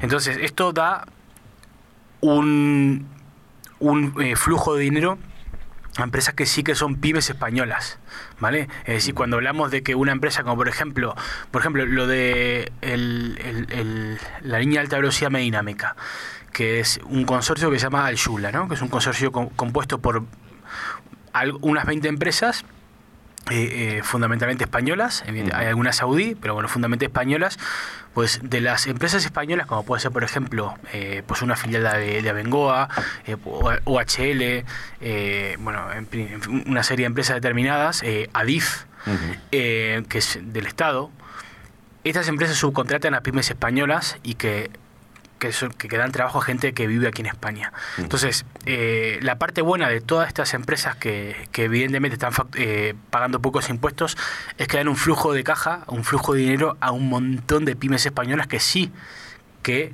tributan dinero. Esa es la parte buena. La parte luego una parte neutra y es que esas, esas empresas al estar, al estar fuera también generan impuestos en otros países. Es decir, una empresa como por ejemplo, eh, no sé, eh, Acciona, que tiene pues proyectos en Perú o en Brasil o en, en el Congo, pues o en cualquier otro país, pues eh, cuando normalmente esas empresas son contratistas y que tienen operaciones en el exterior. Y esas operaciones en el exterior también devengan impuestos en los países de destino de los servicios Correcto. o productos que venden. Entonces eso hay que tenerlo en cuenta. Entonces, realmente ahí eso explica un montón del porqué del desfase entre los beneficios globales y los impuestos que se pagan en España. Eso, eso eh, de verdad. Vale, eh, pero hay una cosa que, que hablar y es cuando hablamos de ingeniería fiscal, hablamos, por ejemplo, del modelo que, por cierto, es legal. Quiero decir, no, una SICAP es, es un eh, fenómeno de ingeniería financiera legal que lo que hay que hacer es empezar a regular esas fugas que hay dentro del sistema tributario, claro, pero, de las normas. Sí, pero el, el, tema es que... Es decir, Ana Rosa Quintana tenía una SICAP. Ya, pero a ver, sí, pero no, pero para... usted no lo tiene porque no puede. vamos a ver, una cosa... Yo seguramente si, si tuviera tanta pasta, seguramente lo haría. Pero vamos a ver, es que Luis, eh, eh, vamos a ver, no es que mezclar, no, no, pero es que no hay que mezclar churras con merinas. Las SICAP son sociedades de inversión de valores, eh, de, cuestiones que son completamente diferentes de las empresas del IBEX. Son dos cosas totalmente diferentes que se rigen por reglas diferentes y hay que analizar en, en contextos diferentes. Cuéntanos. No, no, eh, simplemente digo que las empresas del IBEX son eh, actividades económicas que están en el día a día. La construcción de una desaladora, la construcción de una planta de tratamiento de agua potable y la, construcción de un hospital y, la, y, la, y, el mantenimiento del mismo, etcétera. Entonces, eh, lo que digo simplemente es que el desfase entre los beneficios globales y lo que se tributa en España se explica fundamentalmente por esas dos cosas que he dicho anteriormente. Primero, que hay un montón de, pymes españolas que que están ganando dinero por el efecto rastre y segundo porque hay un montón de países donde esas empresas actúan. Pero yo estaba hablando de que esas 27 empresas su beneficio neto eran 25.300 millones y han tributado por él un 0,3%. Estaríamos hablando ya de beneficio neto. Vale, lo que estoy diciendo es que hay un montón de beneficios porque son empresas internacionalizadas que están pagando en sus países de destino. Y que generan un montón evidentemente, de impuestos de Evidentemente, claro, lo que quiero decir es que hay que poner en perspectiva eso con estos dos criterios. El criterio uno es que, joder, eh, si es una putada, pero a ver, hay un montón de pymes que están también ganando dinero con esto. Segundo, que hay un montón de beneficios que se están pagando en otros países. Y tercero, está el problema de la ingeniería fiscal. Y eso es un problema, pero que es una cuestión que es legal.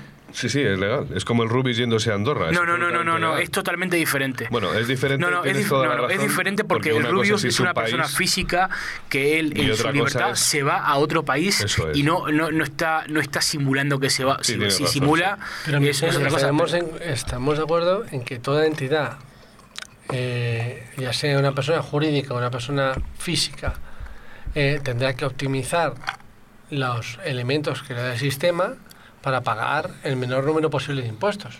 Bueno, lo que estamos, sí, lo que estábamos hablando es que esos, esos eh, estamos, eh, estamos de acuerdo, pero también estoy de acuerdo en que el estado de origen de estas empresas diga, yo quiero lo mío. Hombre, sobre todo que se mejoren esos agujeros, es decir, que se tapen esos agujeros. ¿no? Hablamos de geoestrategia y de actores. El Estado va a intentar recaudar lo máximo posible para despilfarrarlo y gastarlo en sus intereses. O no. Si fuera un buen Estado, claro. Ya, pero eso no existe. Eso desde Carlomagno yo creo que ya no existe. Lo mío. Claro. Y segundo, toda empresa, toda empresa o toda persona física intentará optimizar sus beneficios dentro del marco legal. Luego hay algunos que se lo saltan. Sí. Con el Partido Socialista en España. O, del marco justo. No, del marco jurídico legal, que no, tiene por qué ser justo. ya, pero que los campos de concentración fueron legales. Ya, ya, ya, pero es que jugamos en esa liga. Bueno, jugamos en esa liga. por eso, por eso, pero, no, pero no, ahí está el dato de Luis. Si jugamos en el marco moral, si jugamos en el marco moral, es que la, moral, vamos, la moral ya nos vamos al este naturalismo y es lo que cada uno entienda como moral. es decir, lo que, lo que es moral para ti no es moral para un, un tío de África que cree que es la ablación del clítoris porque se lo dice no sé qué de fíjense, fíjense en un dato y además aquí yo creo que esta va a ser Manolo va a entrar a, saco con esta con este con esta idea. Perdona, Michelle, dale. Hay una cuestión, lo siento, ¿eh? de, monopolizar esto, pero hay una cuestión que habíamos hablado. Eh, la principal fuente de ingreso del Estado es el IRPF, ¿vale? El impuesto de sociedades no está, no es el, es el IRPF. Entonces, ¿podemos hablar de la moralidad de del impuesto de sociedades? Sí, podemos hablarlo.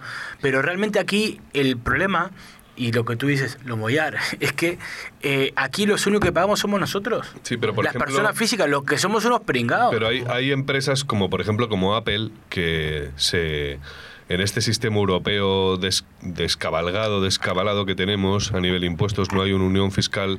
Eh, ¡Uy! Vaya por Dios. Se ha ido al suelo. Bueno, no pasa nada, no se preocupen. Del suelo no pasa. Lo que, lo que quería decir es que hay varios, eh, varias multinacionales que utilizan países como por ejemplo puede ser eh, Irlanda, ¿vale? Para asentarse allí con la excusa de que, bueno, de que están en suelo europeo y que están operando en toda Europa y sin embargo todas las ventas que hacen en España tributan en, en, en Dublín por ejemplo, porque tiene una fiscalidad que lo que está haciendo es, en este caso Irlanda, desde hace un montón de tiempo, es un absoluto dumping al resto de naciones de la Unión Europea es legal y creo que dentro... Quiero decir que el sistema, eso que es legal, son agujeros del sistema. Yo lo tengo... No, agujeros no. Yo lo creo... O sea, porque en, Irlanda Apple tributa a lo mejor a un 10% Pero si tú tuvieses una empresa, ¿no harías todo eso? Es decir, si tú... Sí, no, no, no, sí, estoy completamente de acuerdo en que yo buscaría esas Claro, yo vamos... Eh, lo tengo muy cercano. Es decir, desde el montar un holding... hay que buscar un equilibrio. No, no, no, equilibrio nada. Tienes que optimizar los recursos. Si tú eres una empresa, montas un holding con sede en Suiza y con distintas empresas en, en, otros países, pero al final la matriz está en Suiza y tú te puedes ir desgrabando los gastos que tienes en el resto. Al final creo que eso es un imperativo legal de todo empresario que quiera hacerlo, al igual que si yo, sí, que no, que no es mi caso, si yo pudiese montar una SICAP lo haría, pero al igual que también entiendo mm. que si el Estado pudiese optimizar para recaudar el mayor número posible de mm. impuestos para sus intereses, también lo haría. es pues decir, si yo en vez de cobrarme a mí un 14 me cobro un 45, pues para adelante. El problema, yo voy a lo siguiente, no al propio sistema, sino es en qué se gasta todo el tema recaudatorio que hacen. Porque para mí, si en una tercera ola en España, en un no sé cuántos de febrero, las UCIs están colapsadas a un 90%, no me vale para que me cobren un 45%. Claro, de hecho... Si no lo estuviesen, a lo mejor o no, lo paga gustoso. Déjame que te haga un cálculo de lo que paga un autónomo. Bueno, para empezar, decir que el contribuyente medio con un salario bruto de 25.000 euros paga un 18% de IRPF, además de el IVA que paga de forma indirecta en productos, bienes y servicios, otros impuestos como el IBI o el impuesto de, vehículos de mecánicos anuales. Y donaciones. Claro, eso hay un montón de pero ¿Y qué recibe?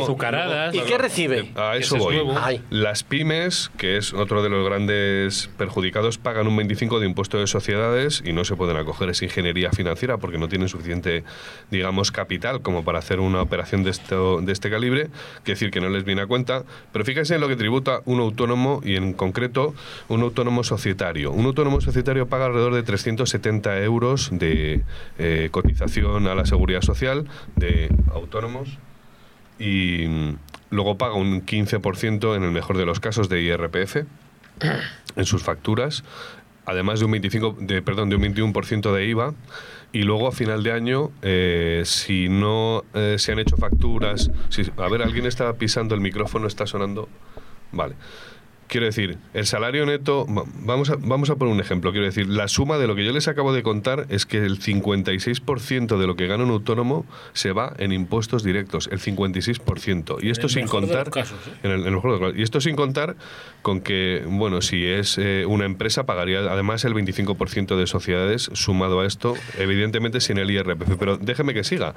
Es que luego esa persona que ha pagado el 56% en impuestos directos, es decir, de 1.560 se le han ido directamente directamente en impuestos, luego tiene que ir al cine y pagar un 21 o un 7% de IVA, tiene que comprar tabaco, tiene que comprar comida y se le va, quiere decir, al final hay un 21% de IVA al consumo más esos otros impuestos, como he dicho, del IBI, el impuesto de vehículos. no, lo discuto porque es así, pero ¿y qué recibe? Quiero decir, no, claro, quiero decir que en más o menos calculando, una persona, un autónomo en este país, está tributando alrededor, entre directos e indirectos, he hecho un cálculo más o menos del 65, casi el 70% de lo que gana. Es decir, te queda un 30% de lo que tú ganas libre y disponible para ti. O sea, eso, asumiendo el riesgo empresarial, es el que tenga beneficios. habrá, que preguntar, habrá que es que y yo he sido empresario y me he planteado seriamente empezar a defraudar. Pero aquí la, pregunta es al final. perdón, la, pregunta es al revés.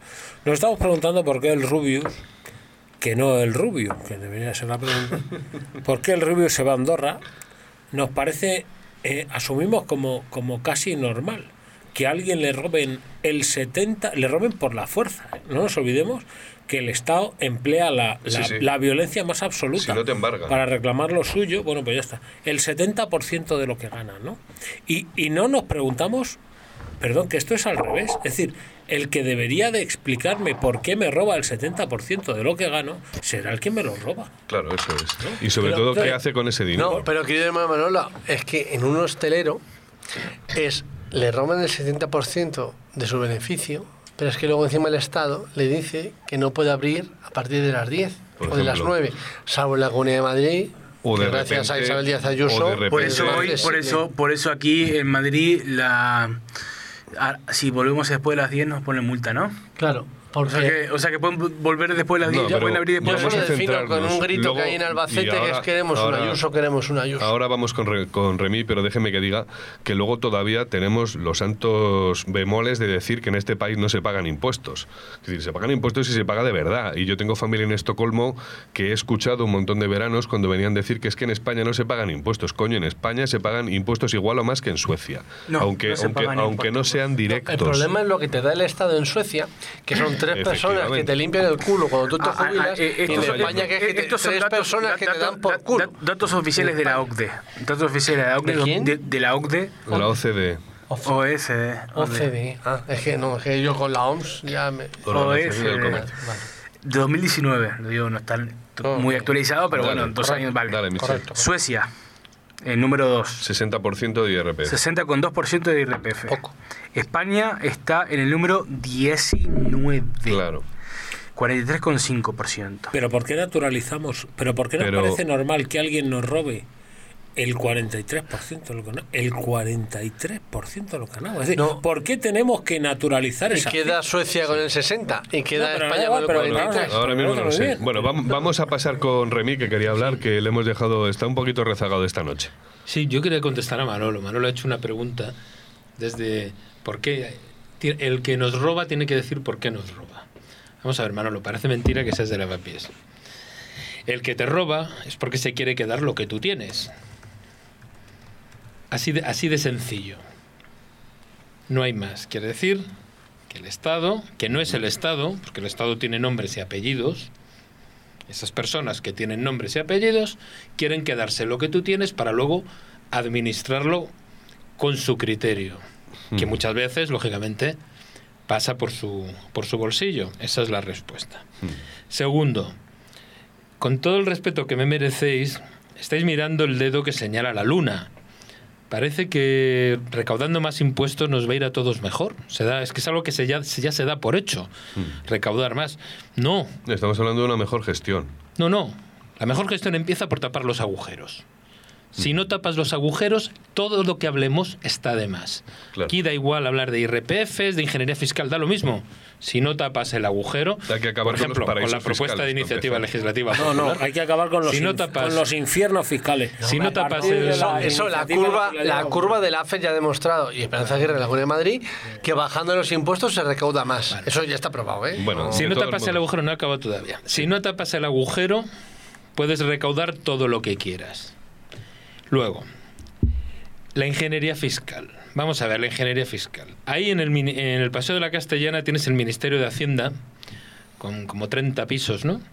Llenos de gente preparadísima, de oposición, de esas que le gustan a ¿no? Todos muchos abogados del Estado, funcionarios de nivel A, todo ese tipo de cosas, ¿no? Pues me extraña mucho que a toda esta, esta playa de cerebros privilegiados, entre los que, por supuesto, cuento a la ministra, la señora Montero, no se les haya ocurrido la, manera de evitar esa ingeniería fiscal. Evidentemente, si, si, se permite eso, es porque todas estas mentes opositoras, pensantes y muy formadas lo están admitiendo, con lo cual lo de la ingeniería fiscal es un camelo. Simplemente que se permite se deja hacer, y ya está. No nos metamos en, más historias. Seguramente que cuando intenten meter mano digan, es mejor no tocar esto, no vaya a ser que salte por otro lado. No, no sé lo que dirán. Dirán, no, es que hay, siempre hay huecos, hay recovecos. Mire, no. Hay recovecos para lo que usted quiere para lo que no quiere Bueno, hay que decir que estamos... Sí, perdón. Quiero, quiero dar una buena solución. Yo he encontrado la, he encontrado la manera de que gran parte de los autónomos les salga gratis las cotizaciones. Bueno. Sí, y además se lo recuerdo a la, señora Montero, por cierto, muy relacionada con, con, los chanchullos de la Junta de Andalucía. No quiero decir que haya tenido nada que ver, ¿eh? por, supuesto, que nadie, que nadie me malinterprete. bueno, hombre, por acción o por omisión, en fin, bueno, da igual. Hay una, hay una cosa muy sencilla que en este país nadie mira. Vamos a ver, la, señora que tiene un kiosco de pipas, todos rellenamos, bueno, todos rellenáis, lógicamente los que tenemos SICAV no, todos rellenáis todos los meses los modelos 300, eh, el 101, el 310 de IVA, bla, bla, bla, bla. Bueno, todos esos modelitos son tan complicados y tan complejos que requieren que, que, todo el mundo tenga que gastarse todos los meses 300, 400, 500 euros en una gestoría. Bueno, o 100 euros, pero que 100 es euros, una pasta. lo que sea. Bien, desde la señora que tiene un kiosco de pipas hasta, las, hasta el señor que tiene una tienda para vender vinos hasta desde las Y aún así te caen multas, ¿eh? Sí. Todo eso, al final, se reduce para, la, para el 90%, de un porcentaje, un porcentaje muy alto de los autónomos, se reduce a la cuenta de la vieja. ¿Cuánto has gastado? y cuánto has ganado. Haces la diferencia y eso es lo que te queda. Bueno, pues esa, esa resta, esa, esa, resta y esa suma tan sencilla se complica extraordinariamente. Si se lograran, que en muchos sitios se hace, si se lograra simplificar esos procedimientos, todos los meses en el, automáticamente en el bolsillo de los autónomos caerían 100, 200, 300 o 500 euros sin tener que hacer absolutamente nada eso más. Es, está clarísimo. Nadie ha pensado en eso, porque quizá todos están pensando en, en esas sofisticaciones, en esas es que ingenierías falta, financieras. Es que hace falta tener muchísimos funcionarios que entiendan de qué coño va un modelo 300, un modelo 303 y muchos funcionarios que te claven una monumental multa, monumental multa porque te has pasado un día en la entrega de los documentos de pues, el IVA. Pues a lo mejor, a lo mejor sumando y restando se nos simplificaba sí. mucho. Déjeme que les diga que estamos, si no lo hemos dicho todavía, en las salas de ensayo Hendrix, en calle de la Granja número 60 de Alcobendas, y que son unas salas de ensayo en las que ustedes, si tienen una banda, pueden venir a tocar. Son varios, eh, son varias salas insonorizadas, con batería, con eh, amplificadores, donde pueden venir a ensayar con su grupo, incluso si quieren grabar un disco o si quieren hacer un evento, ahora con el COVID vía streaming, eh, tienen un escenario donde pueden, bueno, pues, como digo, montar un concierto. Vamos a pasar al último tramo del programa, porque ya nos tenemos que marchar. De hecho, son las 9 y 19. He tenido que escribir unos salvoconductos para nuestros eh, tertulianos, porque, porque como nos den las 10, estamos bajo el toque de queda. Así que vamos a cerrar con este último toque, esta última piedra angular, que de verdad también forma parte de la raíz del, del problema. Y le vamos a poner un nombre. Se llama Paradise Papers, los papeles del paraíso, ¿vale?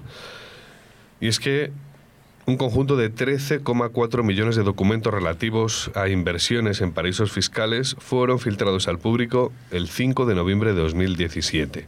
Antes veníamos con los Panama Papers, que fueron filtrados en 2011, y antes veníamos con las filtraciones que hizo Jorge Falciani, que recordarán que era aquel broker de HSBC en Suiza, que filtró las cuentas opacas y la titularidad de esas cuentas opacas en bancos suizos, desde donde se estaban escondiendo algunas fortunas que no habían tributado en España.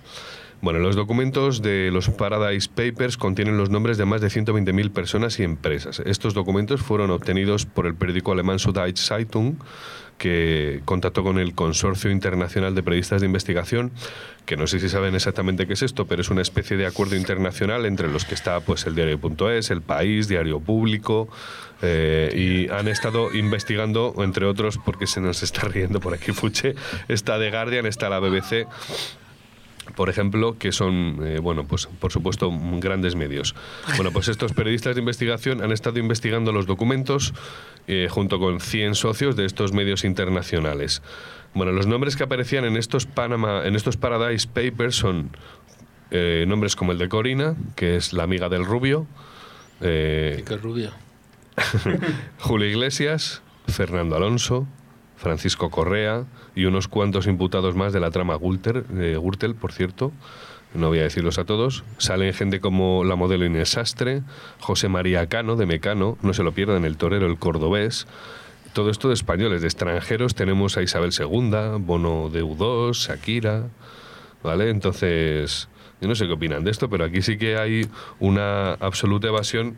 Yo entiendo lo que hemos hablado hasta hace un momento de que, coño, de que si uno puede utilizar los mecanismos legales para eh, no evadir, sino para eludir impuestos que no es ilegal, no es una forma ilegal de hacerlo, bueno, pues yo, yo lo haría. Está dentro de lo legítimo porque es un mecanismo legal, te pagas un buen bufete de, de expertos eh, en temas de tributación para que te lo consigan, pero esto va más allá. Esto es ocultación de fondos a través de eh, sociedades pantalla, eh, eh, paraísos fiscales, creo que se llama algo así como offshore, ¿vale?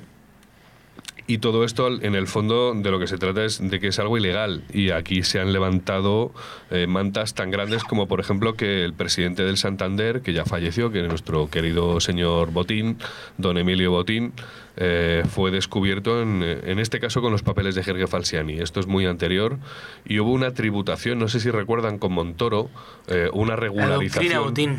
Hubo una regularización, ahora nos cuentas eso, Michelle, pero hubo una regularización que dijo el Estado ante todo este, este esta catástrofe ¿no? que saltó a los medios y todo el mundo se quedó flipado, eh, por la cual si repatriabas esos fondos eh, el Estado te hacía tributar por un tipo que creo que, bueno, al final fue misérrimo porque creo que fue un 10%, no recuerdo exactamente cuánto fue, pero no fue demasiado. No obstante, esas fortunas fueron repatriadas a España y era un mecanismo que utilizaba el gobierno a través del Ministerio de Economía y de Hacienda, eh, bueno, pues para regularizar todas esas eh, cantidades que estaban fuera del alcance de, de Hacienda y que habían sido levantadas, bueno, pues por estas publicaciones. Cuéntanos, Michelle, y contadme qué es lo que opináis de esto, porque yo creo que aquí es una de las grandes sangrías de impuestos que se van a los eh, países. lo, de la doctrina Botín es una doctrina del Tribunal Supremo que es antes hablamos que el problema no es el Rubius, el problema son los rubios. Y el problema de los rubios es eh, fruto de una, de una élite que, se autoprotege y que es una élite extractiva. La, la, doctrina Botín es una doctrina que es eh, muy simple y bastante siniestra y que básicamente dictamina que una, una acusación eh, popular eh, no puede mantenerse en caso si la fiscalía se inhibe. Como todos sabemos, la, la fiscalía en teoría es independiente, pero bueno, tiene independiente lo que lo, que yo tengo de finlandés. Vaya trampa, ¿no? No, claro. Entonces, claro, pero es que el tema es que la doctrina botín es eso, el doctrina botín es la institucionalización de la trampa. Y, y, en eso estamos, y esa, y esa es la razón por la cual el problema no son los rubios, son los rubios. El problema es una élite extractiva que se dedica a autoprotegerse y que se, se eh, la ley del embudo, es, que aquí la ley se aplica al, al robagallinas, al que a incluso dentro de lo, de la élite, pues al Bárcenas, pues ¿quién era Bárcenas? Pues, pues, uno ahí que, pues hombre, pilló bastante, pero no era, pero al final, pues al final, pues eso, un pelagato, el hijo pues se le va más o menos bien con la música, mm. pero la Rosalía, pues, ah, pero son ahí, mm. pero los botines, los Benjumea, los, o sea, al final los entrecanales, los, eh, los, compillogis, los compillogis, toda esa gente, pues no pasa nada, no pasa, los Borbones no pasa ¿no? Los nada. de los rubios. No, es que no pasa nada, no pasa nada y eso es un escándalo y, y, nos hemos acostumbrado al escándalo, nos hemos acostumbrado a que a esta gente no le pase absolutamente nada. Pues por eso decía hace un momento que me parece sangrante que todo el mundo lleve hablando desde hace tres semanas del Rubius, de este chaval que es un youtuber que, pues miren, yo he visto, porque no soy muy de ver youtubers, pero he visto sus vídeos y me parece que es un tío simpático. Quiero decir, me parece que es un buen chaval, se le ve que es un chaval, eh, bueno, que hace bien su trabajo, es capaz de aglutinar en su cuenta 40 millones de seguidores, algo estará haciendo bien, pero como persona de 42 años que no es su target y que ve lo que hace, me parece que es un chico con un discurso muy válido y que hace muy bien lo que hace. Y me parece maravilloso que gane 4,3 millones de euros al año entre compromisos publicitarios y lo que le, y lo que le viene a través de, a través de YouTube. Pero no sé qué opinan de esto último que acabo de decir, de todos estos. He dicho Panama Papers, he dicho los Paradise Papers y he dicho lo que ocurre con Jorge Falciani. De todos los papers, nos basamos en el, en el más importante de España, que es el Diario Independiente de la Mañana, que es el diario del país. Tres noticias. ¿eh?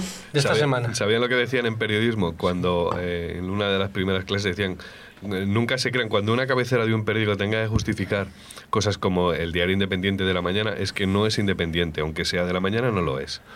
Pues tres noticias de esta semana que no lo verán en sus mejores al rojo, al rojo vivo, que es al, azul muerto. Al rojo vivo es el azul muerto. Tres.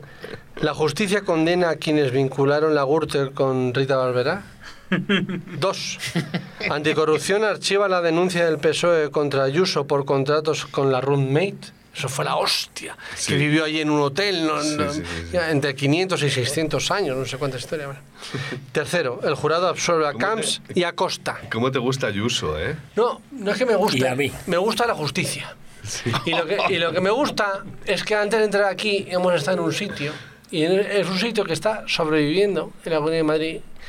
Gracias. Ayuso Ayuso. Hombre, y en Albacete y en el barrio más independentista de Barcelona, esta semana han estado gritando con, con, consignas fuertes, queremos una Ayuso. Y a mí eso me la pone muy dura. ¿Sabéis cuántos, muy dura. cuántos amigos, hablando de durezas, me dicen que Ayuso les parece una mujer de lo más atractiva? A mí no, a mí me parece que es exactamente lo contrario. Quiero decir, parece la brujilda de la, de la familia de las hermanastras de la Cenicienta. Pero tú no tienes criterio. No, no lo voy a decir porque no soy, a mí me, porque no soy A mí me fascina que, que, que, en la misma frase pongas ayuso ilegalidad y no te entre la tos o una cosa parecida. que, la propia no que, que, la, que la, la, señora Ayuso estuvo en una pobrecita, es que ¿Cuánto pagaba eh, por noche en el, en el ático ese? Te tengo, te tengo que repetir, te tengo que repetir el, no sé, el titular, el titular por no entrar en la noticia. ¿eh? Se habría que intentar un poco más ahí el porque Zendal, es que el Zendal ha sido ha sido bueno no, una, una, una, una, corrupción y una, un tema y han estado ofreciendo y, se, y, se y, se están todas las comunidades diciendo te puedo mandar tres camas tres por favor al Zendal tres por favor. mira Cuanto más intentéis atizar a Ayuso, más fuerte la Más fuerte la vais a hacer y esta señora la vais a ver de presidenta de España. Vamos a ver, Ayuso. tenemos, tenemos un boxeador en el programa. Ayuso, vamos a ver, Ayuso le decía como presidente de. Yo soy Ayuser. No, no, no, no, pero yo Ayuso como presidente. Tú deberías callarte porque gracias a Ayuso puedes estar como Walt Disney. Así que más vale que te calles la boca.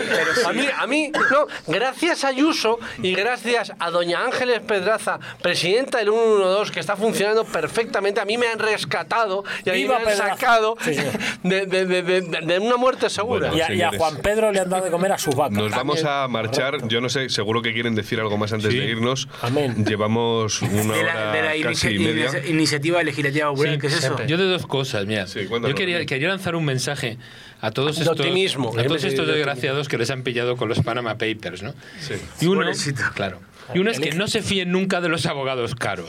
claro, a la, vista está. Es mucho mejor los que no son tan caros. Exactamente, a la vista está. ¿eh? Da lo mismo lo que hayas pagado. Han pillado a, la Shakira y a los botines. Con lo cual, les habrán sacado los abogados una pasta, que son los que siempre ganan con ese tipo de cosas. Sí. Les han sacado una pasta y todos han pringado. A mí me parece romántico que les hayan mm. pillado, ¿no? ¿no? ¿No os parece? Yo es verdad que tengo un poco de alma de Robin yo, Yo siempre he sido que hay que ir a calidad-precio. Y... segunda cosa. Me gusta mucho. Yo sí que sí que le pediría a los, a los oyentes que se pongan en contacto con nosotros y que nos animen con la iniciativa legislativa popular de el que pues, se lleve más de cinco. No, Remí, porque nos abruman, nos abruman, si todos los millones de, oyentes. ya, estamos acostumbrados a que nos abrumen, un millón más, millón menos también. Es verdad, que, es verdad, me parece una iniciativa maravillosa para que nuestros oyentes podamos abrir un change.org sobre este asunto. Pero es verdad que nos escuchan Ramón, el del tambor y su vecina, por el momento. Te escuchará, te escuchará a, ti. Cuando yo hablo sobre los picos de audiencia, algo espectacular. a nivel Sí, porque los, temas son un truño. Pero, no pero, los argumentos son mollares. ¿eh? Pero no estaría, no estaría nada mal que a través de un change.org bueno, pudiéramos reclamar eso que está contando Remy, que me parece absolutamente correcto y, por supuesto, necesario, imprescindible, por no, por no decirlo de otra lo que, manera. Lo que suele a veces son los ovnis. Yo es que no sé qué, qué hacemos que no estamos hablando de extraterrestres. o de la Tierra que es plana, ¿no? No, hombre, pero hay diferencia sustancial, porque la Tierra que es plana, pues... Eh, no sé. Pero lo Todo el mundo lo sabe bueno, señores, ¿quieren decir algo más? Pero nadie, nadie, habla, nadie habla de eso. ¿Cómo, ¿Cómo, se hace en masonería cuando uno habla y están en la logia y abren como los debates? Aquí no estamos, aquí no estamos debates, en logia. Los debates del día, sí, pero me gusta el paralelismo y me gustaría hacerlo. Y cuando cierran, eh, cuando están en la logia, tengo entendido que abren como ciertos debates. Nos escupimos en la cara. Y lo registran en ciertos libros y luego cuando terminan es como que cierran ese turno de preguntas o esas preguntas. ¿Cómo, cómo se llama ese rito? Hombre, quizá debería usted poner un millón de euros encima de la mesa y poder asistir a una tenida masónica en condiciones. Yo estoy en una tenida blanca. menos de un millón en Panamá, aquí nadie dice ni pío. no, eso son como las pruebas PCR. No, pero ¿cómo se llama eso? No, no se cuenten películas, respóndanme. Eso Michel, que es el que está activo. Michel, por favor. Yo no tengo ¿Cómo se llama esto de que cierráis, se abre el debate dentro de la logia y luego se cierran? Al, que, al que preside otra se le escupe en la cara. Y ahí cuando todos le escupen en la cara, es cuando ya se cierran los trabajos. ¿Me vais a responder o no? No, hombre, hay que escupirte en la cara. Si tú te, si tú te abres a ellos, hay que escupirte en la cara, claro. No me van a responder. Hombre. Bueno, señores, ha sido un no, placer. No, lo que pasa es que no, no, tienes que decirlo. No, no, quiero que me escupan en la cara, pero es que, eh, es que es una señal de humildad cuando, cuando aceptas el escupitajo en la cara de todos los contertulios. Se pasó una PCR previa. una apreciación de Eso sí es verdad, no tenemos la PCR. Una los libros, se llama cerrar los libros o algo así. Ya lo contasteis una vez. Quiero cerrar el libro con una cosa. Recomiendo a todos los defraudadores dos cosas en las que no han caído. Una, sobre todo los youtubers. Si os vais a Suiza, tener cuidado de no moriros allí, porque si no, cuando vuestros herederos cobren, hereden en España, les van a meter un viaje impresionante. Con lo cual, si os vais a Andorra, llevaros a toda la familia y a todos los herederos. Y dos, a los que se llevan la pasta, incluidos, incluidos rubius, incluidos rubias y rubios, tener cuidado y en vez de ser tan burdos y llevaros el dinero de esa manera, guardarlo en una talega, como se ha hecho toda la vida, guardarlo en una talega y meterlo detrás de un muro, que luego al final es muy romántico que dentro de 20, 30, 100 años están haciendo unas excavaciones ahí de repente en el Monte del Pardo y aparezcan ahí 2.000 o 3.000 millones que no sirvan de euros ni para limpiarse el culo. Que no sirvan para Se nota que Remy es algo del Estado. De varios países. Está gaseoso. Está molegado, está Bueno, señores, ha sido un placer, como siempre, eh, hablar con ustedes. Eh, esta tertulia además ha sido especialmente divertida. Hemos tirado hasta un vaso al suelo, nos hemos empapado de whisky aquí todos. Así que sin más les despido, les emplazo para dentro de dos semanas. Vamos a ver qué otros temas sacaremos. Probablemente hablaremos de todo este escándalo con Reddit que ha habido, de la especulación desde minoristas para evitar que eh, ciertas, ciertos fondos de inversión tumbaran las acciones de, de, una empresa de videojuegos. Pero eso ya... Eso es un escándalo. Pero eso ya lo veremos. Pobrecitos fondos que no han podido tumbar. Tenemos que hablar de Abengoa. Tenemos que hablar de Abengoa y los minoristas. Eso es de Rubio. Abengoa y del Rubio. Madre mía. Pero eso ya lo veremos, señores. No obstante, les doy las gracias, Michelle muchísimas gracias por estar con esta, en esta luna de Lonos. Muchísimas gracias, Fuché. Muchísimas gracias, Ibayuso y la libertad en la Comunidad de Madrid. Eh, arriba España, ¿no? Arriba siempre. muchísimas gracias, Manolo. esta noche has boxeado poco. Sí, no. Sí, sí. Está dormido. Como el tiempo. Muchísimas gracias, Remy, por tus opiniones, como siempre. Muchas gracias. No fiéis de los abogados. bueno, y muchísimas gracias a todos ustedes que siguen siendo cada vez más. Vamos despacio, como siempre digo, pero vamos con buen pie. Y les emplazo para la próxima Luna de Lobos, en este caso la próxima tertulia prohibida.